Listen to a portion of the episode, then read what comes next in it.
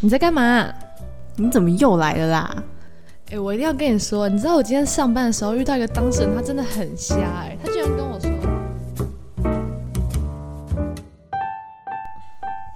来到隔壁姐姐的房间。大家好久不见。之前我们自己默默偷偷停更了一个月，结果还是被听众发现了。有到一个月吗？有啦，本来想说两个礼拜，然后因为那时候刚好卡到跨年，然后我们就活动安排的很满，所以我们就偷偷停更了一个月然。后后面又要工作，对对对所以就没有继续录。然后结果我们的听众居然发现，然后还问我们说：“请问一下，有要继续更新吗？”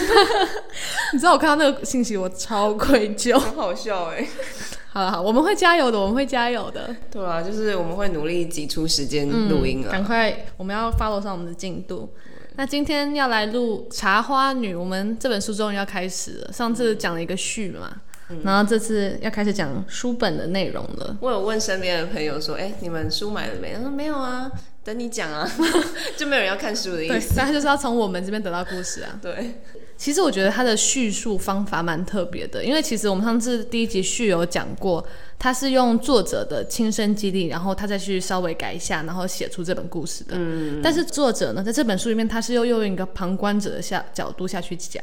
对他就是把自己塑造成一个好像是他身边的某个朋友，或者是某个跟女主角认识过的人，然后再看待这一切事情发生的感觉。对，它是一个第三者的角度，然后去讲述别人的故事的感觉，其实蛮特别的。只是需要花一点时间去适应这个东西啦，因为有一开始可能会觉得有点烦。对，其实我看刚开始看这本书，你记得你第一集的时候有讲过说，开始看，然后你其实看不太下去。嗯嗯嗯，你朋友都说很好看，你就想说为什么好看？我有懂那个感觉。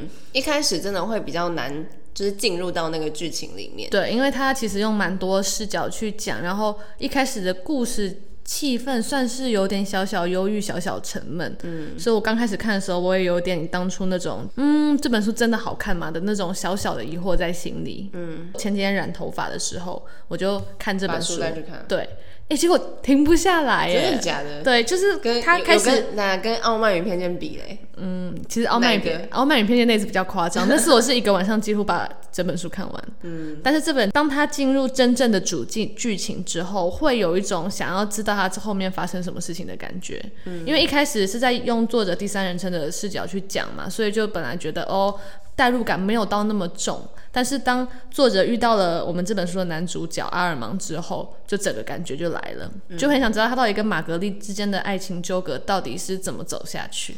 我觉得第一章主要就是在讲，就是作者回想以前碰到这个妓女，因为他们那个女主角就是设定是一位算是交际花吗？高级名妓，就是那种呃酒店的红牌那种概念，嗯就是大红牌最贵、最多人想要去把它带出场的那种女生。她就是有她自己的气质跟氛围在啊，她就是在回想呃碰到这个妓女的一些往事。算是从倒叙的方式来开始讲，他先讲到最后面，他为什么会呃认识这个女生，然后为什么会发展出这个故事，然后再来遇到我们故事的男主角，再由男主角的视角去讲出从头讲出这整个故事。嗯，他前面主要是在铺陈接下来男主角跟女主角或后面的发展会如何。对，而且他前面就是一直在强调说女主角跟别的妓女有多么不一样。嗯，对他花了很大的篇幅在描述女主角的个性，然后帮女主角定型吧，就是让我们知道说，嗯、第一点嘛，她就是一个很有个性的女生，嗯，她就是，嗯，怎么说？很漂亮，很漂亮是一定的嘛，很漂亮才会红啊。皮肤白皙，她虽然是妓女，但是她其实并不像那种一般的那种女生，就是那种花枝招展，然后很塞奶啊，然后想要去惹男生喜爱那种娇滴滴的那种女生啦。她其实是很有个性的，嗯，就是像他们好像会在那个香榭大道散步的那一段，我我印象蛮深刻，就是他就说其他的妓女，就是要怎么讲，可以讲妓女吧，其他的那些女神，她们都是可能会一直围绕在那那一区自己散步什么的。对，只是她就是会自己一个人搭车到那边，然后不想要引起人家的注意，然后自己可能到一个只有她知道一个区域散步，就是享受自己的氛，享受自己的氛围。就不会想要去吸引别人的注意。对对对但其实他一出场就是吸引了全场的注意。他就是要怎么讲，以退为进吗？用用一个不想让别人注意到来引起别人注意，对对对这样别人就会觉得他很特别。对，那故事的一开始就是其实蛮特别，就是一场丧礼的广告。嗯，呃，有一个广黄色的广告牌上面就写说，有一位名妓的丧礼要来办一个拍卖会，因为他其实那位那位名妓生前欠蛮多钱的，然后他的那些债主啊就想说把他遗留在他家中的各种珍宝啊都拿出来卖。那这个其实对一般人来说是一个很大的吸引，因为其实你很少有机会看得看到那么多珍奇异宝。哎，通常假如说一个男人可能把那个名气当做他的情妇，他们是用情妇这个词，他就会送他各种什么国外来的手表啊，然后什么很好吃的东西啊，来就是留住他的心吧。镜子啊，就是什么珠宝、啊，虽然给不了他什么感情，但是他会给他名分，给不了感情，给不了，但他会给他钱。所以通常那种越有名的名妓家里的东西，都是越难外面难看到的。对。所以这就吸引了作者的注意，他就会想说，那他想去看看这位传奇明镜的房间里面到底都有些什么东西呢？而且还有那些婆婆妈妈们也会很想要去，就是平常可能就会很会避讳去讨论这种话题，会觉得说，哎呦，讲这个那些女生好风流哦。嗯。可是其实一有机会来，他们也还是会想要去见识、亲眼见识一下那样的女孩子到底是过着怎么样的生活。而且搞不好他们会想要弄弄看，就是情妇的东西。对对对。搞不好会有不一样的风味的感觉。那其实作者在拍卖会的当天发现去世的就是我们这本书的女主角，嗯，玛格丽。其实这样，玛格丽特，玛格丽特。其实一开始这本书就告诉我们，这个故事算是悲剧吧，因为玛格丽特就在就死了，对，他就死掉了。那一开始就讲了，我不是我们暴雷，对，对，我们没有暴雷。那玛格丽特就是一位很特别的女子嘛，她其实书里面花了蛮大的篇幅在讲述她的长相，嗯。啊，我他还有说什么？他的体态就是很高挑啊，嗯瘦瘦高高白白，嗯，但是白富美。他虽然很瘦，但是又会自己运用穿衣的风格来遮遮掩自己太瘦的地方，嗯，就是不会像一小竹竿一样，嗯嗯。他就是有一张鹅蛋型的脸庞，然后很清秀，因为通常。嗯，酒店女孩，用用现代的话来讲，就是酒店女孩都会那种浓妆艳抹啊，可能大紫色的眼影啊，然后大红色的口红。可是她其实是清秀的，眉毛是那种很吸引人那种细细的、弯弯的那种眉毛。那个年代很流行。对对对，一双黑溜溜的大眼睛，眼睫毛也长长的，然后脸是那种白里透红的那一种，就是看起来就会觉得惹人怜爱的那种女生。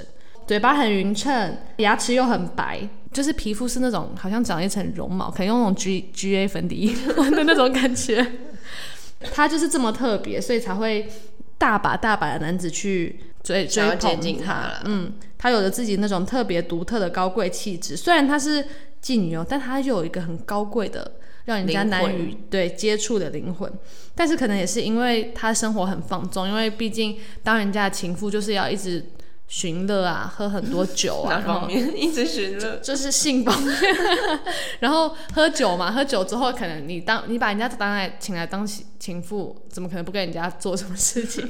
所以他的身体也越来越差，那他最后就得了肺病，嗯，可能喝太多酒，然后又没有在照顾自己，那就是因为这个缘故，然后他有花了很大把的时间在休养身体，尤其要特别提到一段，他为了休养身体，对对对，去到了一个地方，对，他在去到一个嗯类似泡温泉那种地方，就是一个比较隐幽的清幽的地方去休养身体，他就遇到了一个老伯爵，嗯，刚好那个老伯爵呢，他女儿也得了一样的病，最近也才刚。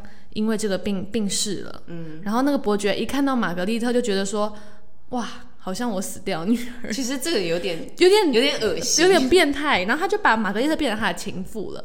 就是他感觉把那种亲情的东西寄托转化成爱，对，就是寄托在玛格丽特。可是他可能也没有，我觉得他也没有对他动手动脚啦。他说他们都没有怎么样，对，算是一种纯洁的感觉。但是只是就是提供他金钱啊，物质上面有点类似包养他，包养他，就是想要把他对他女儿的那种遗憾放在玛格丽特身上。也因为伯爵很有钱，然后又因为他把他当做他自己的女儿，其实他嫉妒心蛮强的。嗯，因为。一般来说，在那个年代，你不会只当一个人的情妇，你可能同时当了五个人的情妇，可能一三五陪谁，二四六陪谁。但是因为伯爵其实可以给玛格丽特蛮多钱的，所以他其实有点想要类似单独占对单独占有他那种感觉。哎，其实我觉得他们那个年代蛮酷的，就是他们可以一个人。就是他们觉得一起共享一个女人，对这是一个很合理的事情。而且他们是真的发自内心的不在乎，对，因为他们真的把这个东西就只是看成就是一个寻酒玩作乐感对，觉，其实我我也觉得那个就是他们的对于感情还有性方面的非常开放哎。对啊，就是那种在上流社会对于这种呃那个叫什么情妇啊、嗯妓女这方面的东西比较看得开啦。对，这是等于他们公开的默契。对，而且他们都还可以私底下在互相谈论说这个女生怎么样怎么样，跟自己发生过什么事情。嗯，就是他们还可以可能一群臭男人聚在那边谈论这个女人跟我跟我的种种事迹的那种感觉。其实想想有点恶心。对啊蛮恶的。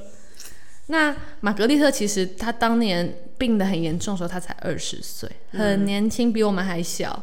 但是她就已经可能已经就是在那个年纪，她就已经在男人中周旋了，已经是一个所以他到底玩几年了？她可能我觉得她可能十五岁开始玩，差不多了。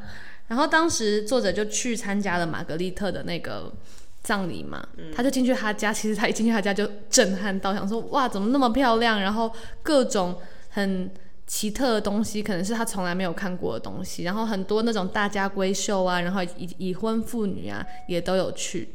他们就也被这些东西所吸引，开始就是两个人那边窃窃私语讨论说，哇，等这是要拍卖哪一个？对对对，因为他们等下就是大家参观完之后，就会在一个拍卖会上，然后就一件一件拿出来给大家拍卖。嗯，但作者就想说，书里面的那个角色就想说，嗯、那他也想要留下一个跟他相关的东西，因为他其实生前也是认识玛格丽特的。嗯，他就想说，那其他东西他可能也买不起，他就买了一本书，也用算是蛮高的价格才拍下那本书的。对啊，那他发到书之后，他就看到那个书的上面有一个一位先生的题字，就是阿尔芒先生。嗯，阿尔芒先生就是我们这本书的男主角。他就写说马农相较于玛格丽特相形见绌，这个相形见绌是什么意思啊？就是我觉得就是马农是那本书的女主角，她那本书也是一个爱情故事。那他就是想说，玛格丽特跟那本书的女主角比起来很厉害。马农输于玛格丽特，就是在他心，在阿尔芒先生的心目中，玛格丽特是在有一个非常崇高的立位置，没有人比得上她。嗯，总拍卖价格，你知道玛格丽特家里的所有东西卖了多少钱吗？我没有注意。卖了二十五万法郎、哎，在那时候是非常非常高的数字了，就是他家里所有所有先生大家送的东西加起来卖了二十五万，因为有时候行情很好哎。对，算是有点有些东西也会贱卖啊。其实是这样算起来，真正可能已经超过那个价值。那有三分之二的钱就被债主拿走了，有剩下的一部分钱就留给了他的妹妹。那他妹妹也很惊讶，因为很久没有看到他姐姐了，啊然后就突然拿到一笔钱。在作者把他的这本玛格丽特的书带回家之后，他就遇到了一位意外之客来访，就是阿尔芒先生。对，他一进来其实就是一个很 emotional 的男人。对啊，我觉得他哎、这本书他很常哭，你知道吗？他很很常流泪哎很。弱哎。对，他就是看到他会想说你怎么这么弱不禁风、啊？就是我觉得他感觉很像也有生病的样子，嗯就是好像随时都要情绪崩溃。就是跟班奈特太太一样啊，觉得他的神经衰弱，想要拿一个你怎么会手帕。？你这样讲，男主角整个形象低落。对啊，没有啦，好啊，先不要这样想他了。那他他真是太痴情了。对他真的是很痴情的男子，他一进去就双眼含着泪，然后就有点类似完全不认识作者，他就扑上去跟他说，可不可以把那本书让给他？因为他玛格丽特有转交一封信给阿尔芒，因为阿尔芒没有见到玛格丽特最后一面，他在他死掉的时候，他好像刚好外出吧。大致上内容就是他可能也撑不久了，然后谢谢他这段时间怎么对他无微不至的照顾，就是从那封信里面其实可以看得出来。他们俩是相爱的，虽然玛格丽特的情夫很多，但是看得出来他对阿尔芒是情有独钟的。他就说，那他因为欠了很多钱呐、可能东西都要被拍卖了，他就希望他可以阿尔芒可以去他的拍卖会上，至少留下一个跟他相关的东西来缅怀他。那么阿尔芒就发现这本书是被作者买走了。那他就赶快奔去作者家，然后就哭着跟他说：“你可不可以把这本书让给我？” 很瞎哎。而且他本来也是有说他想要就是付钱的啦，嗯他想要用买的跟作者买，但是作者就说没有关系，这也值不了多少钱。嗯，但他那时候想要买也没有什么别的意思，对，所以他决定就是还是还物归原主。对对对，，就是一个物归原主的概念。嗯，其实作者也突然对这段感情产生了好奇，想说就是这位民他们到底发生了对，因为没有听说过啊，没有听说过他们之间的故事啊。因为其实大家都很八卦啦，那个玛格丽特的消息也是大家津津乐道的消息，因为毕竟一定很传奇，一定很多八卦可以讲。但他怎么从来没有听过玛格丽特有爱上过谁这个故事呢？嗯，那后来可是有很长一段时间。他都没有看到阿尔芒，作者就都没有看到阿尔芒先生的拜访，他就不见了。那心里也痒痒。其实我觉得作者也是，他是八卦、啊。对他很八卦。Gossip Girl，然后他就想说，那不然去玛格丽特的坟墓那边看看好了。他就发现有人交代守墓人说要好好照顾玛格丽特的坟墓，就是要定期换花，看得出来他的坟墓是有在被定期维护的，跟其他人的坟墓看起来不一样。他就发现原来是阿尔芒有特别给钱，然后请那个看管坟墓的人要特别照顾玛格丽特的坟墓。他交代完之后就没有来看过了。然后听完那个守墓人讲之后，才发现原来他做了一件我觉得蛮怪异又算是感人的事情嘛。他竟然去跑去乡下拜托玛格丽特妹妹说，他想要迁移玛格丽特的坟墓。对，我觉得这个真的是已经对他，就是爱已经深入到一个骨子里了自信的地步。而且你知道他为什么想要迁墓吗？一方面是想让他迁到更好的地方，另外一个再看他最后一面。对，对啊因为迁坟墓是开棺的唯一方法，其他没有任何方法可以再把一个已经埋好的棺材打开了，只有迁墓的时候你才可以开棺。但是老实说，我真的觉得这样有点不尊重死者。我觉得有点变态，就是你看到他，他已经腐烂是怎样？你还想要再抱着他吗？对，就是他想要，因为他可能一直觉得很遗憾，没有看到他最后一眼吧，嗯，所以他就想用这种方式来看他来见他最后。一面。嗯，就、有点，我觉得我有点看那段时候，我觉得有点惊悚，因为，我在看他的描述，我我就真的在幻想说，我真的看到一个尸体的样子，嗯，就是已经全身腐哦烂。。讲到这个，我觉得这本书有一个蛮吸引人的地方，就是他描写东西很有画面感，嗯，就是他会花很大的篇幅，可能两三页来描写一个画面，对对对，他会从各种角度，比如说，呃，我的体会跟他的体会，还有整个画面各种方式来讲一个场景，然后你就边读，你就会那个画面就会慢慢呈现在你的眼前。我觉得这还蛮酷的。嗯。那后来作者就从守墓人那边得到了阿尔芒先生家的地址，那他就去拜访了，然后就看到阿尔芒病倒了。我们好话，我们在 笑哎、不是因为他，你知道他从这本书开始在流泪，然后第二次出场又病倒了。他就是一个要怎么讲？有没有人可以形容他、啊？班奈特太太真的很很不要再讲他是班奈特太太，他是男主角。哦，不行，你我们这样一直把他塑造成班奈特太太，以后会没有办法带入那个爱情故事。没有那帅感，男主角也是要他就是痴情的一个男子啦。嗯，嗯，痴情男子汉对。他就是去拜访呃玛格丽特妹妹的时候呢，可能受到一路上一直奔波吧，受到一些风寒而。且其实心情上就已经很忧郁了，也很难就是身体健康啊。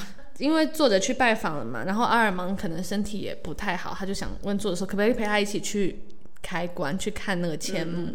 然后他们就到了现场，然后那些警官啊，那些负责人也都到了，就把坟墓打，就把那个棺材打开了。然后那其实那时候玛格丽特的身体已经在裹尸布下面已经有点腐化了，只露出了一只脚，头发可能也开始，头发是最慢最慢消失的东西嘛，就头发可能还行，然后脸就是可是他的眼睛已经不见了。对，那已经是两个洞了，你知道吗？就是我们看到的骷髅头的那个样子。嗯然后，当然，你想一个正常任何一个人，就算那个人不是你深爱的女人，你看到任何一个人的尸尸体，你都会吓死吧？更何况那是一个你痴痴爱了好好久的女孩。对啊，会很难接受吧？其实我觉得不看还好欸。对，我觉得不一定要看，啊。但是阿尔蒙就觉得他一定要见到他最后一而且面。他那时候的描述很好笑，他说他就愣愣的注视着那张脸，无法移开目光，只是咬着送在嘴边的手帕。这完蛋了，一点都不帅。一个男人在咬着手帕，很好笑哎。他是帅的，大家跟我们一起坚信他是帅的。呃，我们还不确定啦。男主角要帅好啦啊！好啦，把他想成帅一点。反正他就是已已经快要昏倒，因为他已经被眼前的画面给震惊到了。他曾经是一个呃绝代美女哎，然后她现在就是一个躺在棺材里，然后已经乏人问津的尸体。就 就其实那个反差对阿尔芒来讲是非常非常大的冲击，她已经几乎昏倒了。嗯，他是最后在作者的搀扶下才勉强回到了家里。对啊，我觉得后面很怪，他就说在阿尔芒生病的这段期间，作者几乎没有离开过他家。作者是爱他吗？他们是激情吗？对呀、那个我我看这段我也觉得，嗯，我觉得作者感觉就是一个闲闲没事，然后又爱八卦的他都臭男人。他都就是在这本书里的形象，对啊就是他不用工作，我觉得其实是他前面把他的一个旁观者的角度叙事的没有到很好，我自己这样觉得，嗯，就是觉得有点多余，就他没有他花蛮大篇幅在讲他旁观者的，对他没有塑造出他自己的重要性在哪里，因为毕竟他一直说他跟这个女主角也不熟，嗯，然后碰到了这个男生，但是不一定啦，搞不好他后面会有另外的对对，因为我们也还看到写法，对他可能后面就会让我们有种前后呼应的感觉，才会让我们理解说，哦，那时候他讲这么多是因为这个。在他的陪伴下，阿尔芒的身体也逐渐好转起来，因为他其实也是在情情绪的影响上，并不是得了什么绝症嘛。那他慢慢也好起来了，阿尔芒就开始跟他作者叙述了他跟玛格丽特之间的故事。那这本他们的爱情故事也差不多从这里要正式开始了。嗯哎、我其实看前面有一段，我觉得非常有感，就是觉得他写的很好。他就在讲说，他在描述这一类的女人啦，就是可能交际花这些女人，她、们生前不是都很繁华，然后很有话题感，惹人议论纷纷嘛。但是她就想说，其实死的时候是越是无声无息的，嗯，就是那个落差感、凄凄美感是很强烈的。对，对我觉得很难过哎，就是她描述的会让你觉得，你平时其实没有想到这些，但她就是写出来，然后你就觉得说，哦，原来是这样子。嗯，他就有写说，还有什么比放荡生活的晚景，尤其是一个放荡女人生活的晚景更惨不忍睹呢？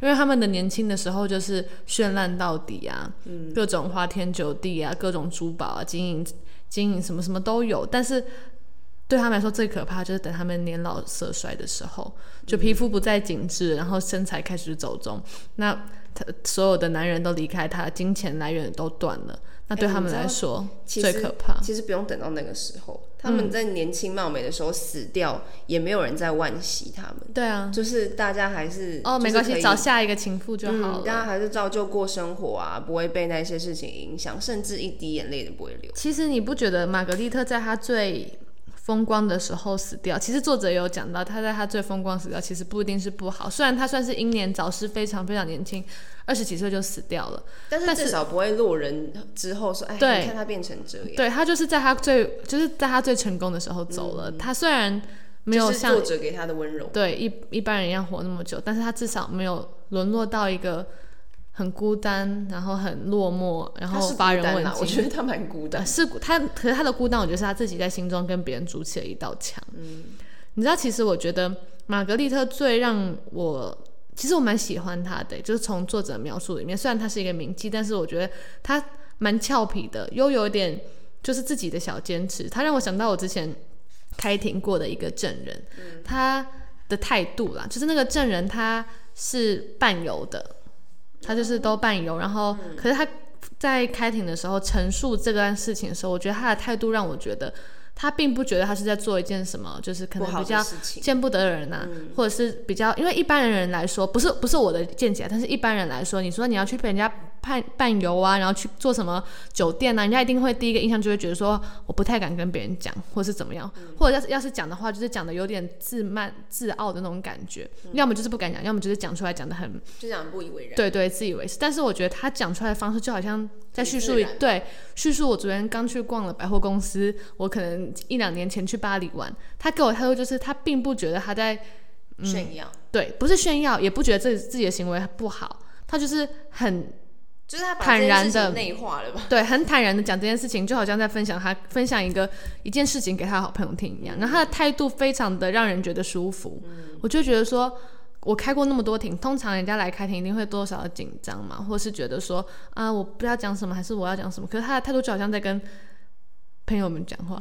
然后我就其实就想，呃，读到玛格丽特的时候，我就想到那个那个人对，我就觉得说，其实有一点点像，虽然不是说全然的像，但是就是他们那种坦然，就是很面对自己啊的那种态度，会让我有点就是有点小小的联想。嗯我觉得虽然这本书我们之前有介绍过，它是小仲马的第一本书，所以其实从书本里面也可以看得出来，它的有些用词啊，它的叙述方式是略显青涩了一点。但是也是因为这样，它的方法我觉得蛮平易近人的，就是你、啊你读这本书，你不会觉得特别的艰涩难懂，你就会觉得说你懂他想要表达的点，然后他也会花很大的篇幅在描写一些给你的画面。对，还有思考的部分，他会跟你探讨说，那那些名妓的生前是怎么样，然后他们遇到人是怎么样，还有男人跟他们的相处，从很多个角度去着手，然后让我们也可以很深刻的带入那个故事，应该也是可以他在刚写完这本书，然后就一炮而红的很主要的原因。对啊，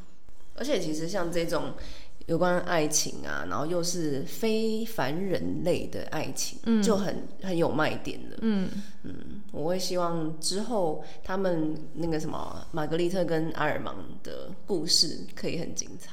对，那就他们的故事，我们就从下一集再开始正式进入喽，嗯如果大家有兴趣的话，就继续听下去。对，而且还是可以先去买来看看啦。我觉得大家一起看的那种感觉会更不。它不太厚哦，其实这本书我那天看到一百五十页，一百多页，就已经快看到一半了耶，就觉得哦，就有点小小开始舍不得了，才看到一百五十页 嗯，因为开始进入故事之后，我真的跟大家讲是蛮精彩的。